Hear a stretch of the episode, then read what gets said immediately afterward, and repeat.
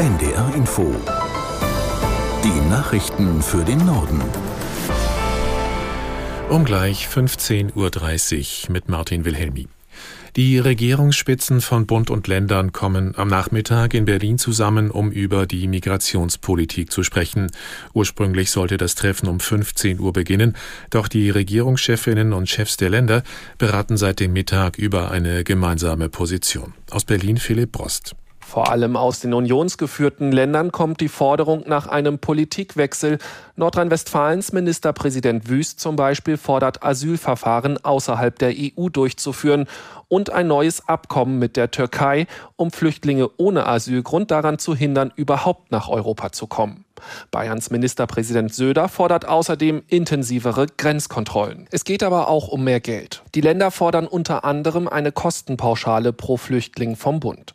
Dieses sogenannte atmende System ist eine zentrale Forderung, macht auch Hessens Ministerpräsident Boris Rhein von der CDU klar. 10.500 Euro pro Kopf in der Summe.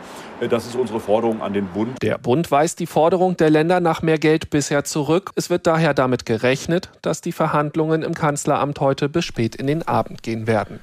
Die israelische Armee hat ihre Angriffe auf den Gazastreifen seit gestern verstärkt. Sie sprach heute von neuen bedeutenden Angriffen. Man werde die islamistische Hamas zerschlagen.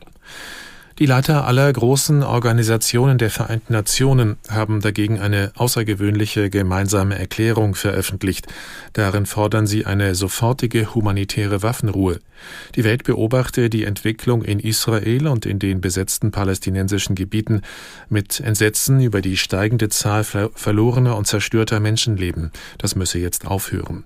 Und sie verlangen von der Hamas, die mehr als 240 verschleppten Geiseln freizulassen. Die Europäische Union erhöht ihre humanitäre Hilfe für die Zivilbevölkerung im Gazastreifen um 25 Millionen Euro.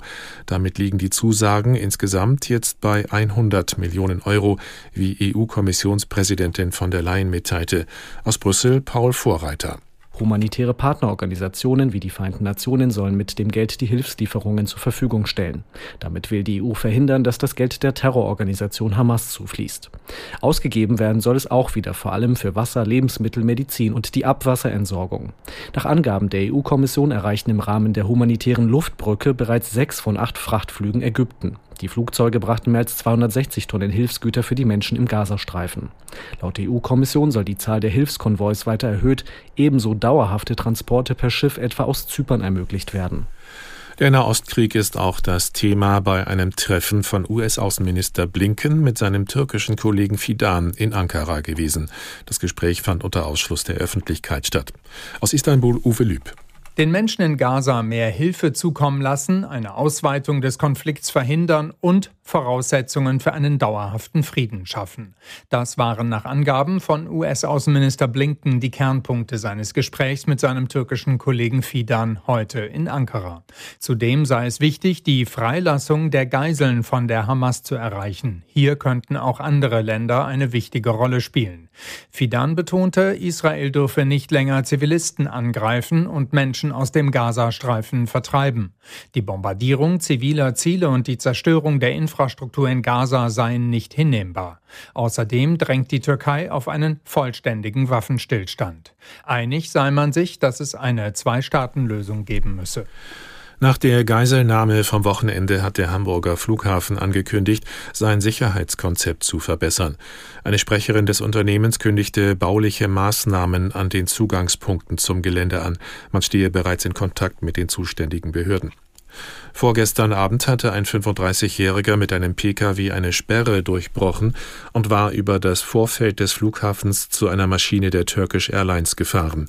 Im Auto saß seine vierjährige Tochter. 18 Stunden später hatte sich der Mann den Polizeikräften ergeben. Bereits im Sommer, nach einer Aktion der sogenannten letzten Generation auf der Rollbahn, hatten Experten den Flughafen für seine Sicherheitslücken kritisiert. Der frühere US-Präsident Trump soll im Betrugsprozess gegen ihn heute persönlich aussagen. Bei der Befragung durch die Staatsanwaltschaft in New York wird der 77-Jährige unter Eid stehen. Trump sowie seinen Söhnen und Mitarbeitern wird vorgeworfen, den Wert der Trump Organization jahrelang manipuliert zu haben, um an günstigere Kredite und Versicherungen zu kommen.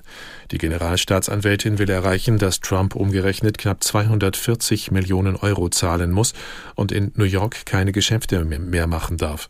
Der Ex-Präsident weist die Vorwürfe zurück und bezeichnet das Verfahren als politisch motiviert. Nach sintflutartigen Regenfällen sind in Kenia mindestens 15 Menschen ums Leben gekommen. Zahlreiche Dörfer im Norden des Landes seien zudem überflutet und mehr als 1000 Tiere verendet, teilte das kenianische Rote Kreuz mit. Fernsehbilder zeigen überflutete Landstriche, durch die Menschen in kniehohem Wasser warten.